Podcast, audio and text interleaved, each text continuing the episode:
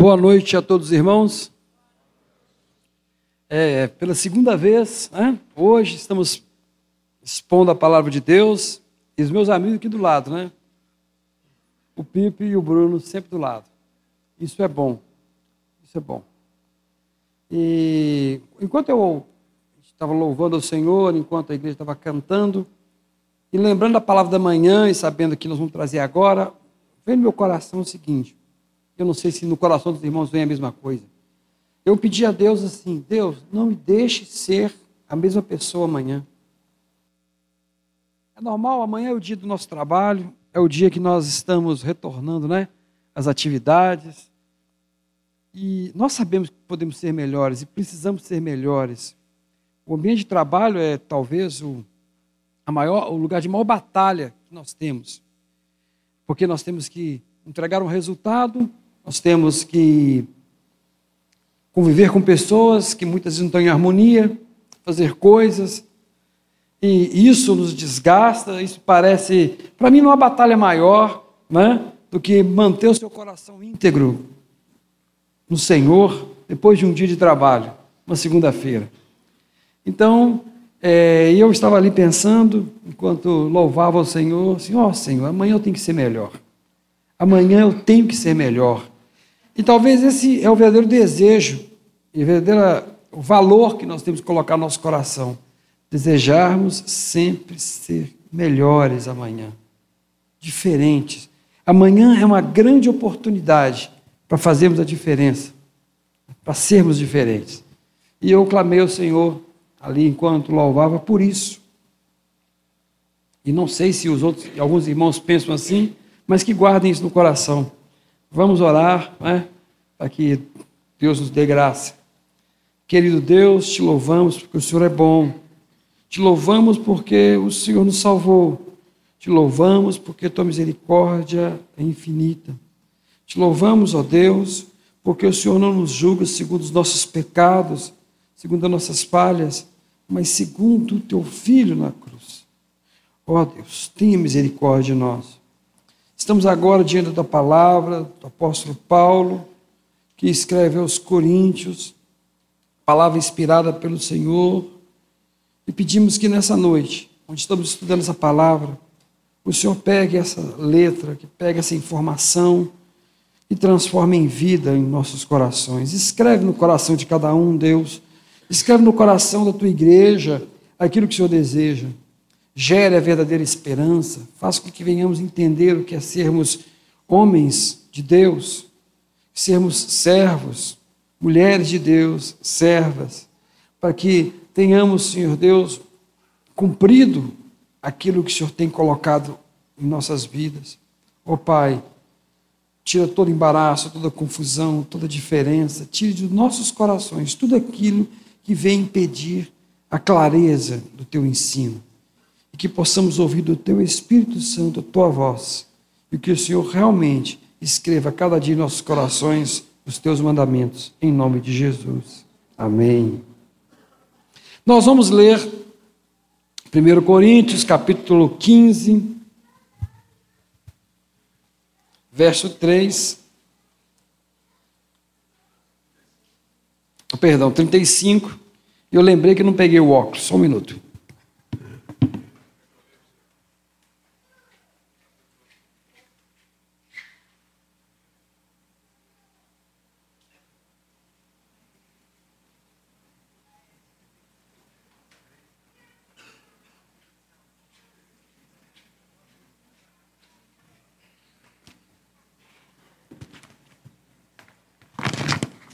O bom de estar entre os irmãos é que essas falhas passam, né? A gente fica à vontade. Se você não estivesse no meio dos seus irmãos, você ia ficar com a cara vermelha, morrendo de vergonha. Mas como eu estou aqui no meio de vocês e os conheço, fica fácil. Essas falhas não são né, consideradas. Então, 1 Coríntios 15, 35, como o texto é muito longo e tem muita informação, à medida que eu for lendo, eu vou trabalhando o texto, senão nós não terminamos. 15:35. Mas alguém dirá: Como ressuscitarão os mortos? E com que corpos virão? Insensatos. Tu que semeias não é vivificado, se primeiro não morrer. E quando semeias, não semeias o corpo que há de nascer, mas o simples grão como trigo ou de outra qualquer semente. Mas Deus dá-lhe o corpo como quer, e a cada semente o seu próprio corpo. Nem toda carne é uma mesma carne, mas é uma carne dos homens, a outra carne dos animais, a outra dos peixes e outras de aves. Há corpos celestes e corpos terrestres, mas uma é a glória dos celestes e outra dos terrestres. Uma é a glória do sol, outra é a glória da lua, outra é a glória das estrelas, porque uma estrela difere em glória de outra estrela. Assim também a ressurreição dentre os mortos. Semeia-se um corpo em corrupção, ressuscitará um corpo em incorrupção. Paulo está chegando agora no final da sua carta, muito preocupado. Nós vimos vários assuntos sendo tratados, que parecem que estão desconectados ou apenas um tratado teológico, mas não é. Ele vai trabalhar agora alguns elementos. Nós começamos com a igreja dividida, faccionada, que desconsidera Paulo como mestre, né, como apóstolo, como pastor. Alguns acham que Paulo não tem a cultura de Apolo, outros acham que não tem a espiritualidade de Cefas, né, ou que não domina bem as doutrinas judaicas, como alguns mestres que apareceram por lá. Então, ou seja, parece que Paulo não serve para ninguém. Paulo é algo que nem sabe por que está existindo. Tudo começa assim. Mas essa igreja dividida, se ficasse só nisso, seria muito bom. Mas um abismo puxa outro abismo. E da divisão, você vê que eles começam a perder o senso e a noção das coisas, perdem a noção da moralidade, perdem a noção do convívio entre eles, do convívio dentro do lar, do valor que se deve ter pela mulher, da mulher deve ter pelo homem, do valor do casamento, do valor daqueles que não são chamados para o casamento. E continuam os problemas. Chega um ponto que eles não sabem nem mais se portar na ceia. E se assim não bastasse, se gloriam dos dons que possuem, a ponto de acharem que são especiais e que já estão resolvidos diante de Deus porque possuem dons. Mas essa, essa igreja caminha ainda por um caminho pior, porque ela não possui amor. Desde o início e agora, lá para o capítulo 13, ela não possui amor. E Paulo vai usar constantemente argumentos tentando mostrar para eles que há algo melhor. E vamos caminhando, caminhando, e de repente Paulo está diante de um dilema. Qual que é a esperança dos coríntios? E a pergunta é: qual que é a sua esperança? Onde está depositado a nossa esperança? E Paulo começa a dizer: no final do capítulo 15, vai dizendo: ó, oh, na parte anterior do capítulo, dessa parte que estamos lendo, se você, se a única coisa que lhe resta é esta vida, é o prazer dessa vida, então nós somos os mais miseráveis homens da terra. Por quê? Nós não temos nada, o mundo nos odeia, o que, que sobrou para nós? Então, se não existe esperança no porvir, é melhor nós largarmos o que estamos fazendo e irmos viver o momento. E diante disso, Paulo vai começar a falar com eles o seguinte: Estou sabendo, né, que vocês duvidam que exista ressurreição. Ou seja, alguns de vocês começam a duvidar que, que há ressurreição. Que isso seja possível. E Paulo fica tão incomodado com isso que ele vai ter que dialogar com os gregos e com os judeus, porque essa igreja é composta de gregos que não sabem nada da lei e de judeus que conhecem a lei e acham que ela é muito importante para a vida deles. E Paulo está com dois grupos na sua diante de si, ele tem que escrever para os dois. Então Paulo tem que abrir um diálogo. Uma coisa que vocês vão aprender na academia da Bíblia, que muitos irão para a academia da Bíblia, né? É como estudar a palavra de Deus. E, e você estuda, na verdade, várias, vários livros. E uma carta, ela não pode ser, você não pode tirar pedaços da carta, como não pode tirar pedaços de nenhum livro da Bíblia. É uma carta, ela tem uma consistência. E, e Paulo vem desenvolvendo um diálogo com esses coríntios durante todo esse período. E ele tem uma técnica que é o seguinte: ele vai falar de coisas que é comuns a ele, vai pegar um exemplo e vai tratá-lo. Então, quando você pega essa passagem que nós acabamos de ler, alguém poderia falar assim, mas Paulo não entende nada de biologia, porque a carne dos animais, em composição química, biológica, é semelhante à carne do homem. E que coisa é essa de glória de astros? Será que ele não sabia que né, o Sol e as estrelas são a mesma coisa, só tão distante do outro, a questão da distância, e que a lua não tem brilho nenhum, reflete? Então a sua Bíblia, é, é nisso que você acredita? Num texto que não sabe o mínimo de biologia, né, de astronomia? Essa Bíblia sua não está passada. Você devia procurar uma coisa melhor para acreditar. Muita gente falaria assim conosco, porque pegaria essas passagens e tentaria mostrar que estão em desacordo com sua ciência. Ciência é essa que não tem 200, 300 anos. Não é? Mas é isso que Paulo quer falar? Não. Paulo está dizendo para eles o seguinte: olha, se vocês são capazes, vocês entendem, né? Que quando eu jogo uma semente no chão, ela morre para que nasça uma árvore. Esse é o conceito antigo. Mas ele sabe que a, a essência é a mesma. Você sabe então que aquilo que você planta não vai ser a mesma coisa, vai ser algo diferente.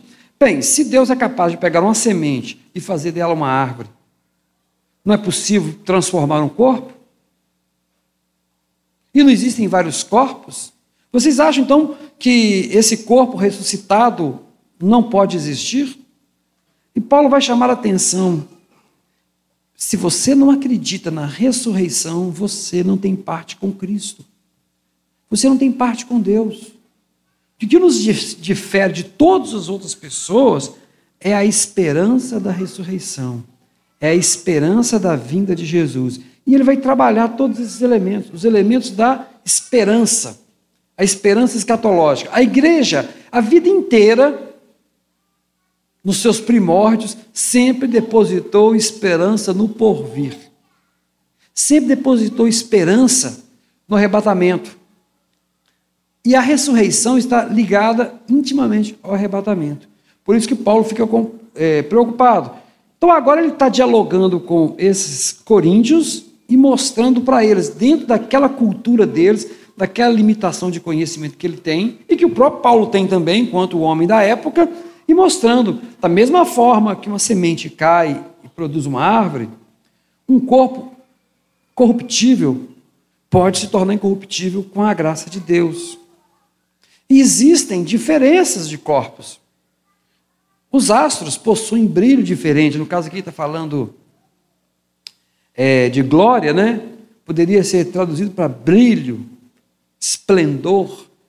Se possui diferenças, é claro que o corpo que vai ser dado à igreja é diferente. Então, em cima desse tema, Paulo vai construir a defesa da ressurreição. Para ele é imprescindível que a igreja creia na ressurreição. E a igreja de Corinto começa a se perder.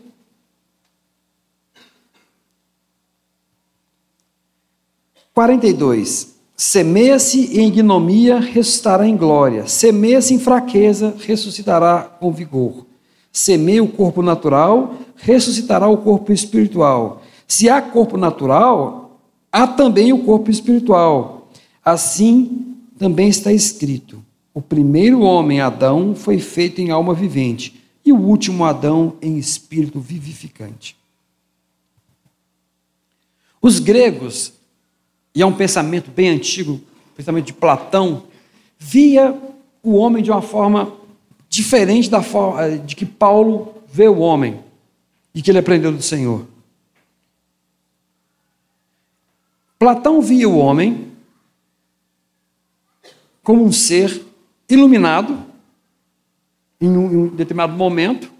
Né? Dizem que a alma do homem é como asas que batiam bem alto, uns e de repente ele vai se contaminando e vai descendo até a terra, vai descendo, e as asas param de bater, chega até a terra, e como não pode mais voar, ele pega um, um objeto inanimado, que é o corpo, entra e vai caminhando pela terra. Isso é aquele que não é perfeito. E aquele corpo vai te aprisionar e vai te arrastar por esse mundo terrestre. Por isso que ele vai falar de celestial e terrestre. E que o dia que você fizer determinadas coisas, você vai conseguir libertar-se dessa casca e voltar a voar. Ou seja, o homem, a, a essência do homem é boa, o que faz ele ser ruim é o corpo. Claro, mas isso não é cristianismo, não? Já vi algumas pessoas pregando isso. Não, querido. Você, a sua essência não é boa. Depois da queda, ela foi corrompida. Pelo contrário, se não é a graça de Deus, você desmancha totalmente. Paulo vai tentar mostrar que a necessidade da ressurreição é porque nós precisamos ter um contato íntimo com Deus que hoje não, não é permitido por causa do pecado. Em Cristo nós podemos falar com Deus, mas Deus quer falar diretamente, Deus quer que a igreja, que todos, mas isso é só na consumação dos tempos. Lembra-se toda vez que no, no, Antigo Testamento, quando alguém chegava perto de Deus, se olhava para um anjo, não era Deus, ele falava assim, não, eu ouvi Deus, eu vou morrer. Assim foi o pai de Sansão, né? assim outros personagens. Quando o povo foi chamado por Deus, vem, eu quero falar com vocês. Não, a gente vai morrer. É melhor você, Moisés, subir lá e conversar com ele e mandar o um recado para nós. O pecado, desde que o homem caiu, o pecado causa uma instabilidade no homem, um terror no homem tão grande diante de Deus. A glória de Deus destrói o homem por causa do pecado. E o homem se afasta. É por isso que a salvação é tão maravilhosa, porque a tendência nossa é se esconder de Deus sempre. Sempre nós queremos nos esconder de Deus, porque essa é a nossa natureza, é sempre esconder. Mas Deus é que nos puxa para o lado dele. Mas para que a glória dele não venha nos ofuscar, nos destruir, aí Jesus entra na frente e fala assim: ó, fica atrás de mim. E fala com o Pai. Só que ele quer que a gente sai de trás e para isso ele vai dar o corpo de glória. Então, Paulo, olha, a necessidade de nós termos um novo corpo é para fecharmos a plenitude da conexão com Deus. E Paulo não vê o corpo como uma coisa ruim, porque é assim que foi ensinado, porque o corpo foi criado por Deus. E, tá, e o que Paulo prega não é contra o corpo, mas é contra as paixões carnais, aquilo que nos leva a desejar o mal, aquilo que nos leva a desviar do caminho. Ainda não é o, o reino de Deus é, mas ainda não. Chegou na, com Jesus, mas ainda falta alguma. E esse falta é a nossa caminhada, é a santificação. A gente sempre fala, Israel passou pelo Mar Vermelho, o mar se fechou sobre o Egito e agora ele tem que começar a andar, tem que começar a caminhar. Até o Pipo falou hoje pela manhã, né? Não pare de, né? Não pare de nadar. Não pare de nadar, né? É o princípio da Doris. Sempre nadando, sempre nadando. Então, assim, é isso. O que Paulo quer dizer é o seguinte: por que, que você está andando, nadando? Por que, que você está continuando? Qual que é a tua esperança? Se a tua esperança não é a ressurreição, você não vai dar conta de continuar. Se a tua esperança não é, não é encontrar o Criador na sua plenitude, você não dá conta de continuar no Evangelho. E o diabo, astutamente, soprou ao ouvido de muitos irmãos né, uma forma de desviar do caminho. Dá uma paradinha aqui, descansa. Sabe como é que é, funciona isso? É assim, ó. Tudo bem, mas essas coisas são para amanhã e hoje. Você precisa pensar no hoje. Você precisa pensar, primeiramente, na sua vida, no seu dia a dia, na sua família, no seu emprego, né? na sua posição social. Você tem que pensar nisso. Isso que é importante, porque tem tanto tempo para você chegar lá, não tem? Então vamos resolver o problema hoje, porque aí depois você resolver seus problemas, você continua a caminhando. Isso é muito sedutor, né? É, esse é o motivo da teologia prosperidade ser tão atrativa. Porque quando você olha para o porvir, você vive da esperança. Você caminha pela fé. É por aquilo que você não vê e você continue firme andando, sabendo. Não vejo, não percebo, mas obedeço, continuo. Isso continue andando. E o outro é mais fácil. Você vê, para que você está caminhando? Aqui tem uma cabaninha, tem um lugarzinho, né? Para você ficar, tem uma, uma solução. E muitas vezes nós paramos. Aí nós tiramos do nosso coração. Nossa família é importante, nosso trabalho é importante, nosso projeto pessoal é importante, nossa faculdade, tudo é importante. Né? Mas o essencial é continuar andando em direção ao reino de Deus. Não pode ser reduzido nunca. Toque seus projetos, toque sua vida, mas sabendo que tudo é secundário. Colocar isso no coração, que... porque aí quando você perde tudo por causa das circunstâncias, você sabe, eu ainda tenho um alvo, o meu alvo é Cristo. Perdi meus amigos, perdi minha família, perdi meu trabalho, perdi minha saúde, mas não perdi o meu alvo. O meu alvo é Cristo.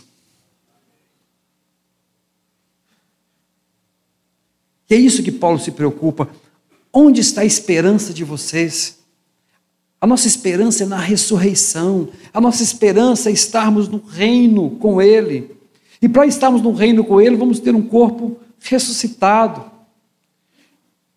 Hoje pela manhã eu usei aqui uma, uma, uma alegoria de, da, daquele filme Crônicas de Nárnia, quando tem uma cena, aí para quem não viu o filme, não vou ficar dando muito spoiler, né?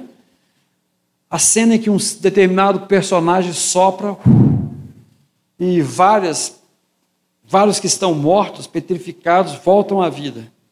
Eles voltam à vida, né? e ele chama, vamos para a batalha.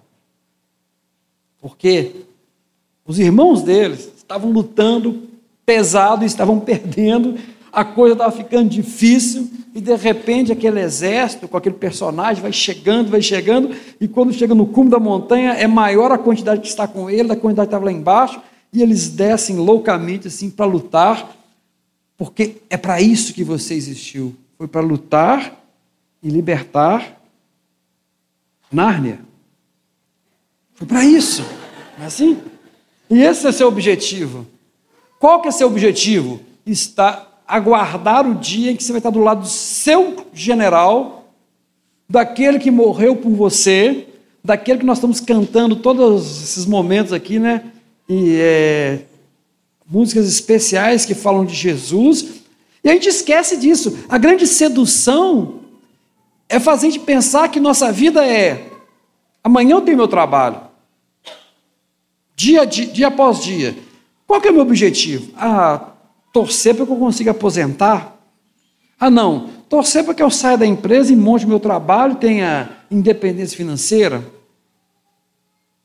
Só que, quando você tiver sua independência financeira, ou quando eu aposentar, ou quando nós adquirirmos o apartamento que eu desejo, ou o carro, assim que você pôr a mão naquilo, vai dar um vazio, porque vai dar aquela vontade assim, tem que ter alguma coisa a mais do que isso. Você sabe por que Deus deixa esse vazio no seu coração? Para deixar como testemunho para o homem que só ele preenche. É por isso que, por mais que você ganhe, por mais que você tenha, o vazio é preenchido em segundos. Depois que, se você tem certeza que é seu e que você atingiu. Já viu alguns homens que têm mulheres lindas? Lindas, lindas, lindas. Os padrões de beleza são maravilhosas. Eles traem as mulheres por outras. Mas assim, alguém fala assim: poxa vida, como? Porque ele entendeu como posse. Conquistou, eu quero outro.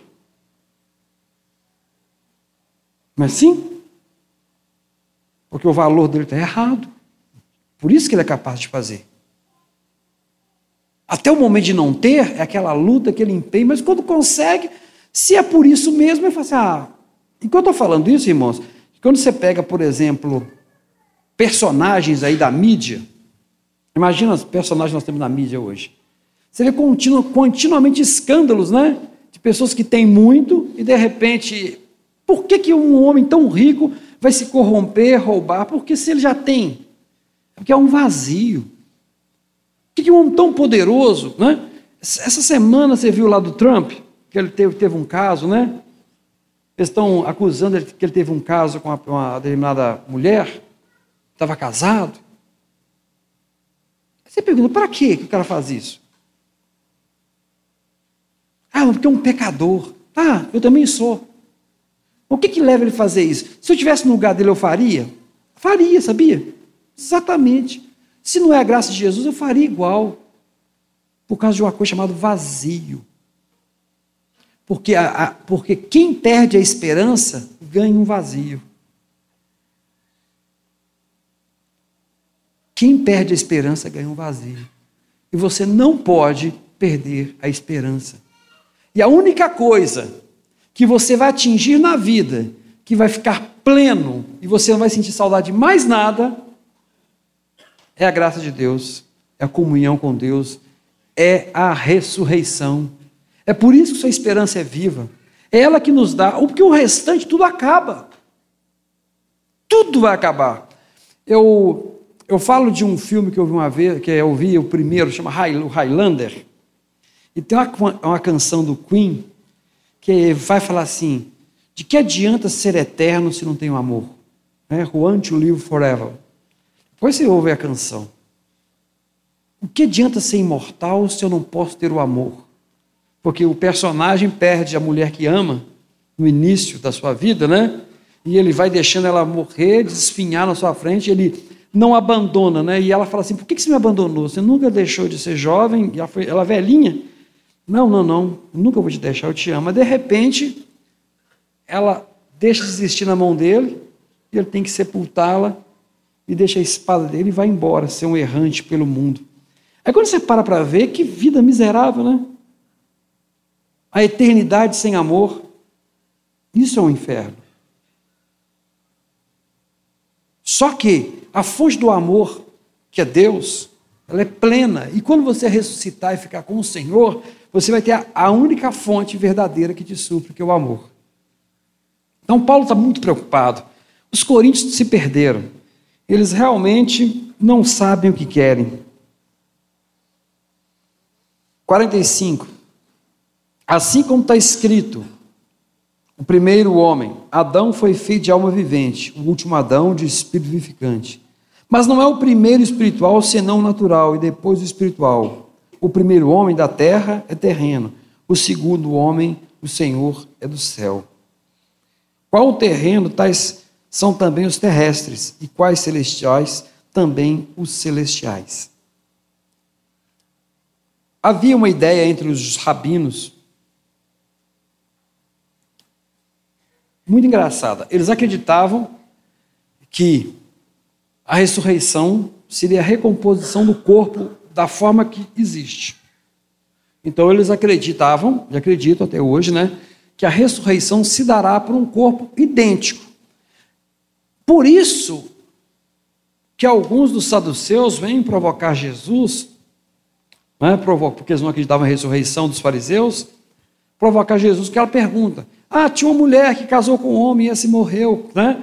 E esse homem tinha sete irmãos, e pela lei ela poderia ficar com seus irmãos até suscitar descendência. Mas morreu todos os sete, ela morreu. Com quem que ela fica depois? Era o desafio.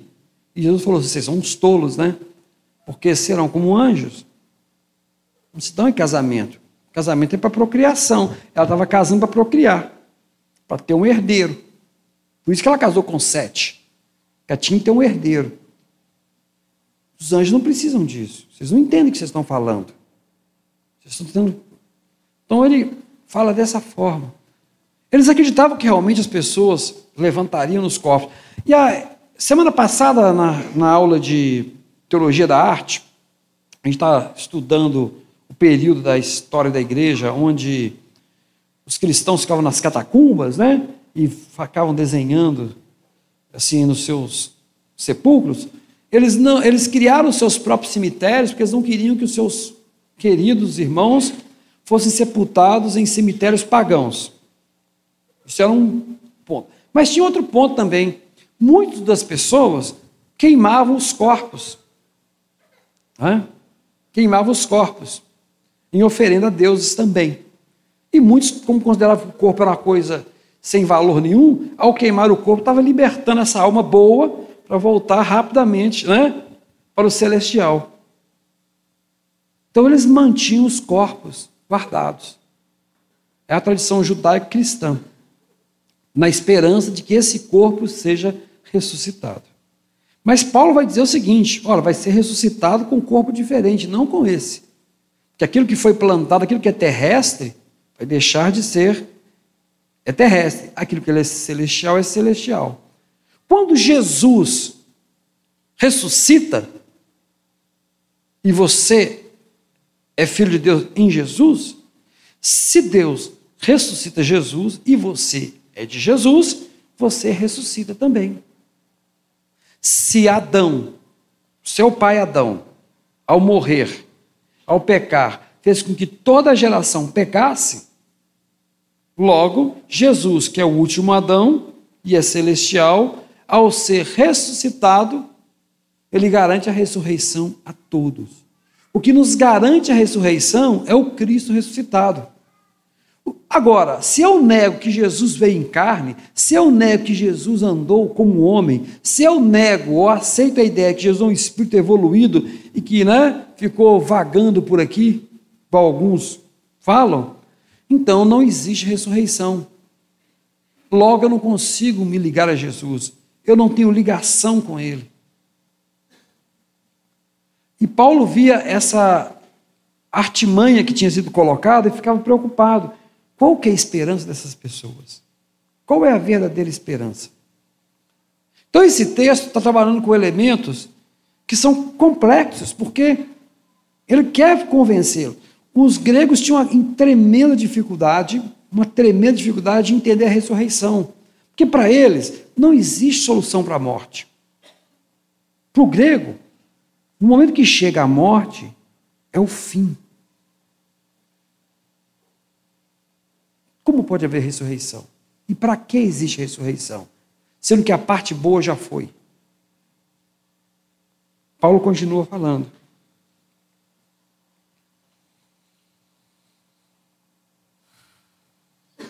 Primeiro homem da terra é terreno, o segundo é senhor do céu. 48. Qual o terreno Tais são também os terrestres, e qual os celestiais? Também são os celestiais. E assim como trouxemos a imagem do terreno, assim traremos também a imagem do celestial. E agora digo isso, irmãos, que a carne e sangue não podem herdar o reino de Deus, nem a corrupção herdar a incorrupção.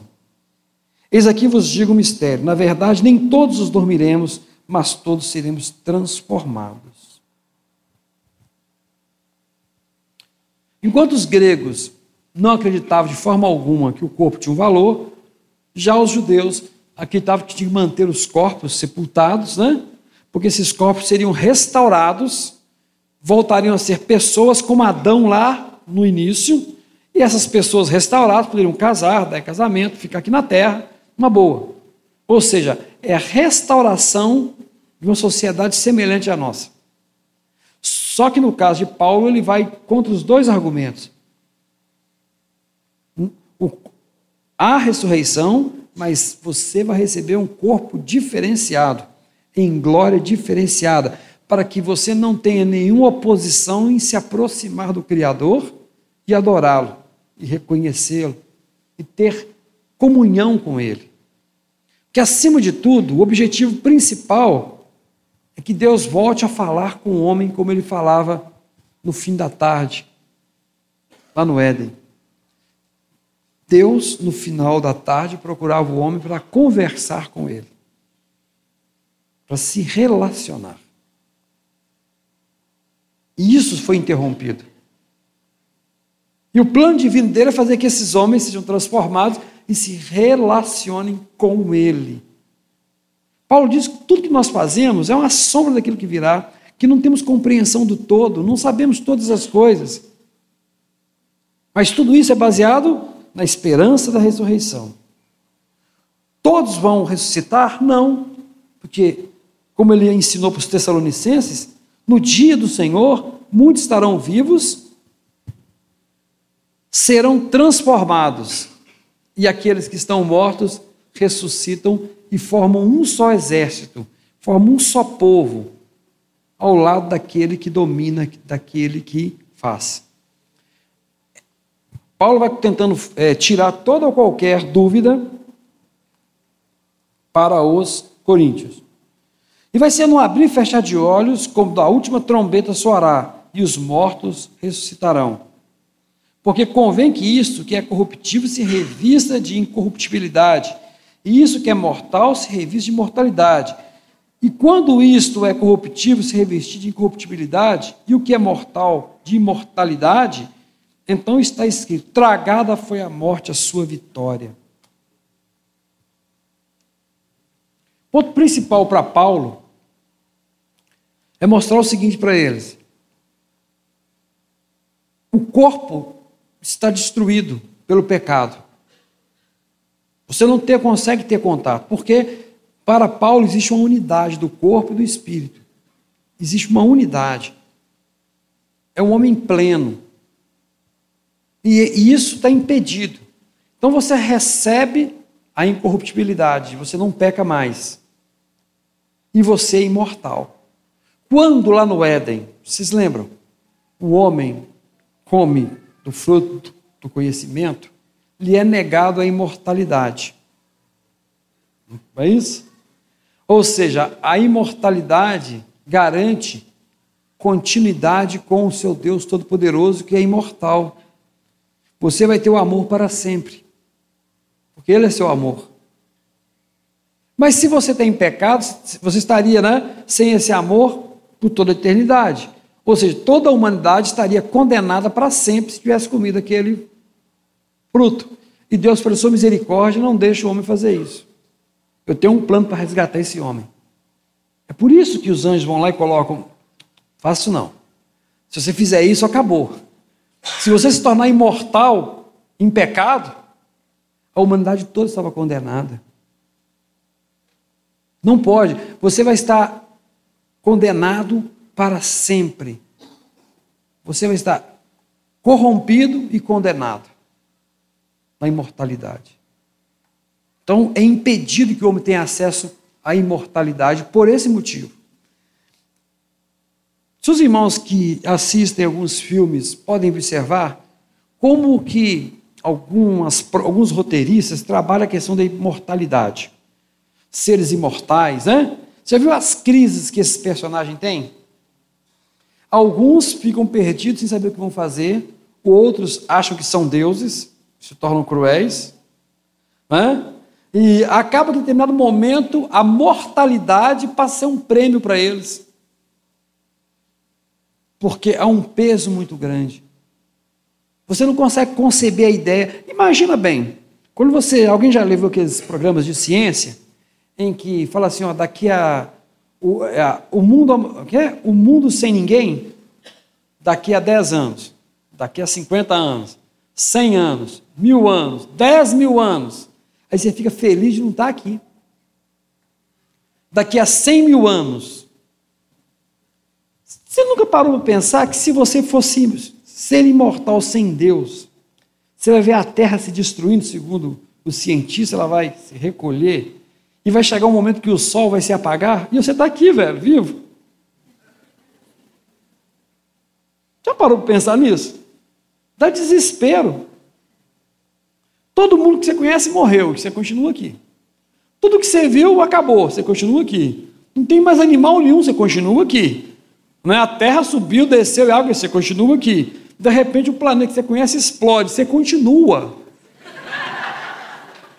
E não tem sol e você continua. Isso é condenação eterna, meu querido. A imortalidade sem Deus é condenação. Faça esse exercício em casa. É condenação eterna. Eu quero viver para sempre. Eu acho interessante que os roteiristas de filmes e os escritores, eles exploram a questão da imortalidade a partir da visão do homem.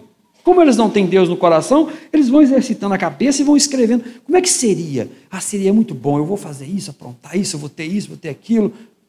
Mas a medida. Então, eu gosto de ver filmes assim, só para ver até onde a situação vai. E no final das contas, o que, que eles querem? Amor e a morte. Para cessar o sofrimento. Quem não tem esperança, só pensa nisso. Paulo estava alertando a igreja contra um perigo tremendo. E nós temos que pensar isso. A gente acha que a nossa vida, essa sequência louca que começa amanhã na segunda-feira, e que eu tenho que fazer um monte de coisas, que no final do dia você está frustrado porque deixou de fazer alguma coisa, né? Ou recebeu mais no final do dia. E assim continua sucessivamente. Você fica louco para chegar na sexta-feira, cinco horas para alguns, né? Tem uns que estão até sábado, meio-dia. E assim sucede.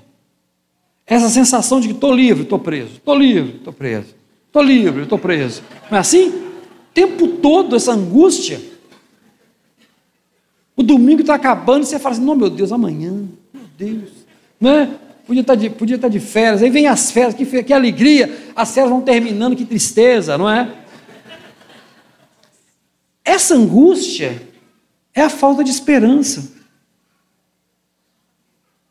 Ao passo que, cheios do Espírito de Deus, você levantou hoje e falou assim: Nó Deus, o Senhor, mais um dia maravilhoso, hein? Que benção. Obrigado, Senhor. Nossa, me deu mais um dia. Então ele é meu. A gente não olha para a vida assim, né, irmãos? A gente não levanta pensando, Deus, que alegria, porque hoje eu tenho um dia. Hoje eu posso fazer tudo que o Senhor deseja para a minha vida. Não. Ah, mais que obrigação por Deus, vou trabalhar, comeu, dormiu, voltou. É assim, não é desse jeito?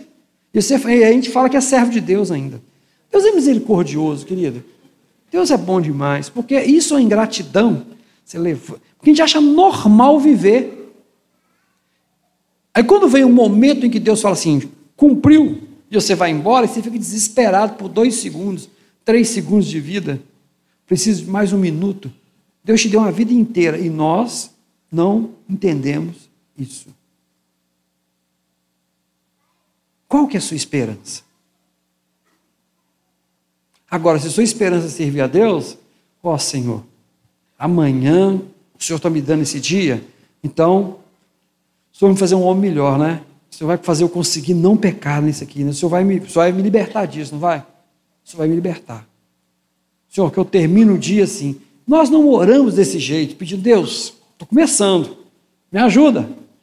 Eu não quero fazer do jeito que eu fiz ontem. Tem que ser melhor. Não é isso que fica no nosso coração.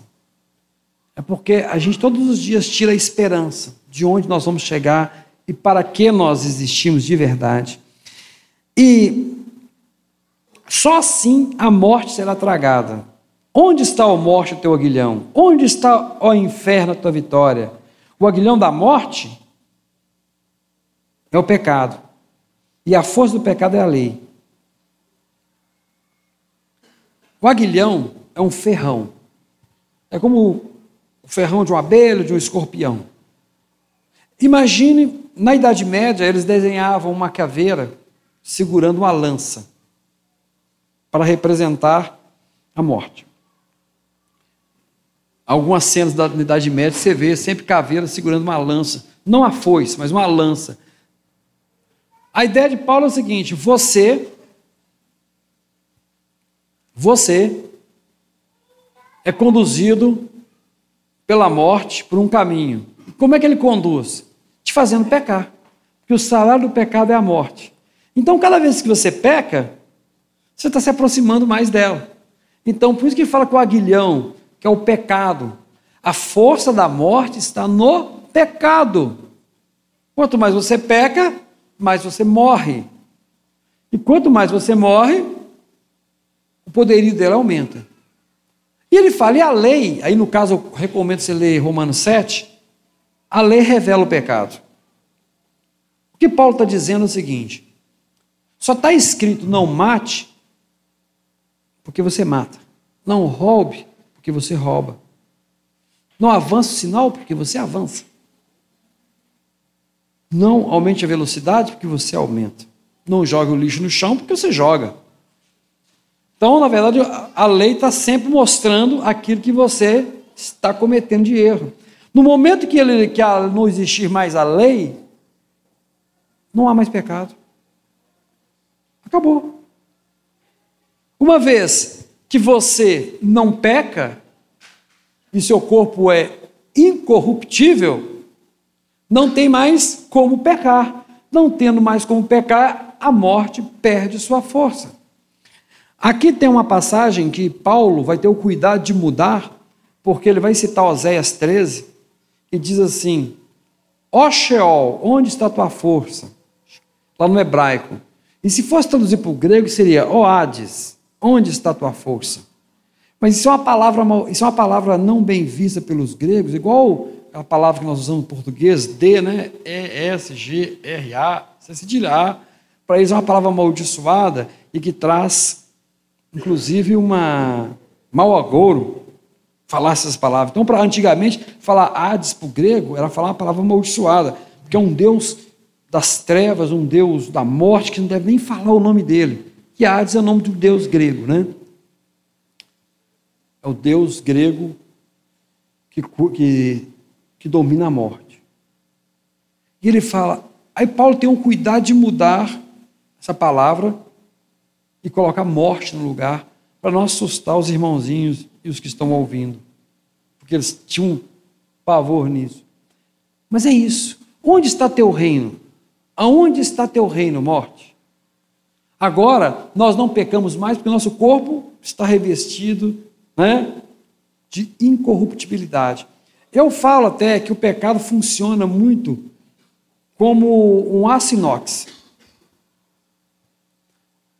Todas as moléculas de oxigênio, quando tem contato com o metal, ela começa a fazer uma ação química e vai oxidar, certo? A única forma de você não oxidar o metal é se você fazer uma cobertura. Tem que estar coberto. Tem que estar coberto. Tem que fazer uma ligação química para tirar o oxigênio. O pecado funciona assim. Você está aqui bonitinho, o pecado está em volta. E funciona para tudo. Por que, que um partido político começa bem e se dá mal? Por que, uma pessoa é colocada em qualquer situação e de repente ele vai para outro caminho? Simples. Porque pecado está em volta.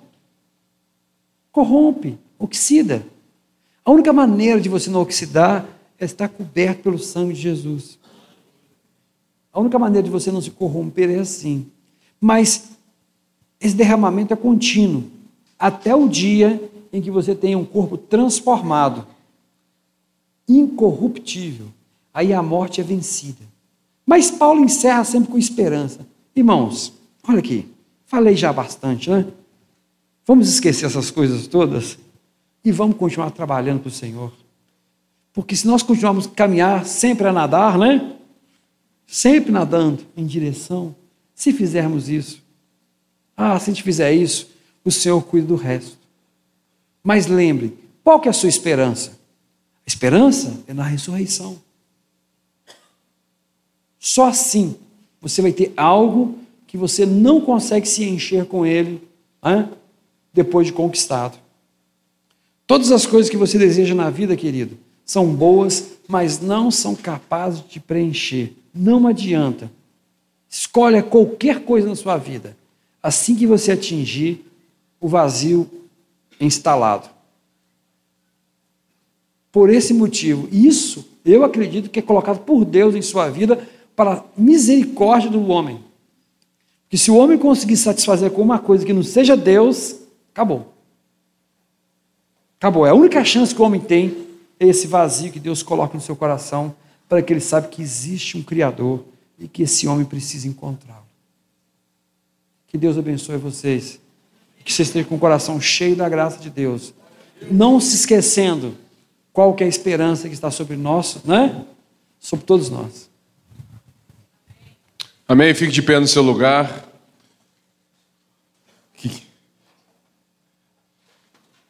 É caso você tenha qualquer dúvida, eu te recomendo a ver um filme, Procurando Nemo.